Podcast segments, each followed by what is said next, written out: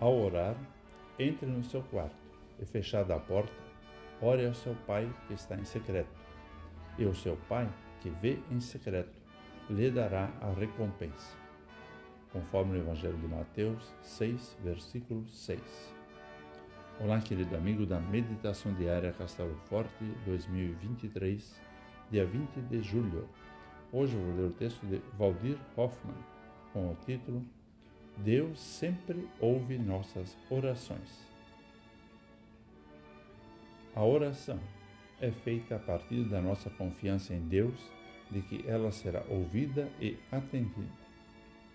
Dentro da nossa intimidade com Deus, nós o buscamos, conversamos com Ele e nos sentimos aliviados após o momento de oração. Jesus, quando ensina a respeito da oração, faz uma orientação muito interessante. Ao orar, entre no seu quarto e, fechada a porta, ore ao seu pai que está em secreto. E o seu pai que vê em secreto lhe dará a recompensa. O quarto pode ser o porão da casa, uma despensa, um lugar que nem sempre está organizado. Aqui entendemos isso de forma figurada Vejamos como isso acontece em nossa vida.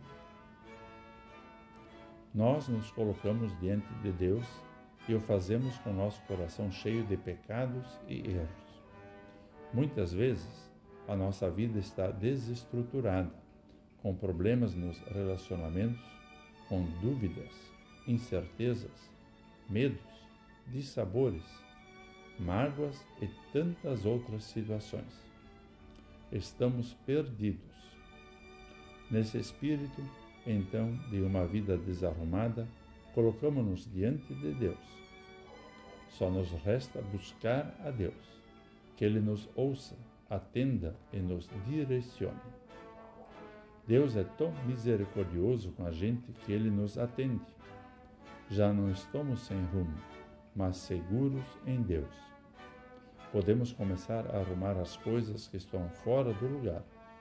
Já estamos animados para enfrentar os obstáculos da vida.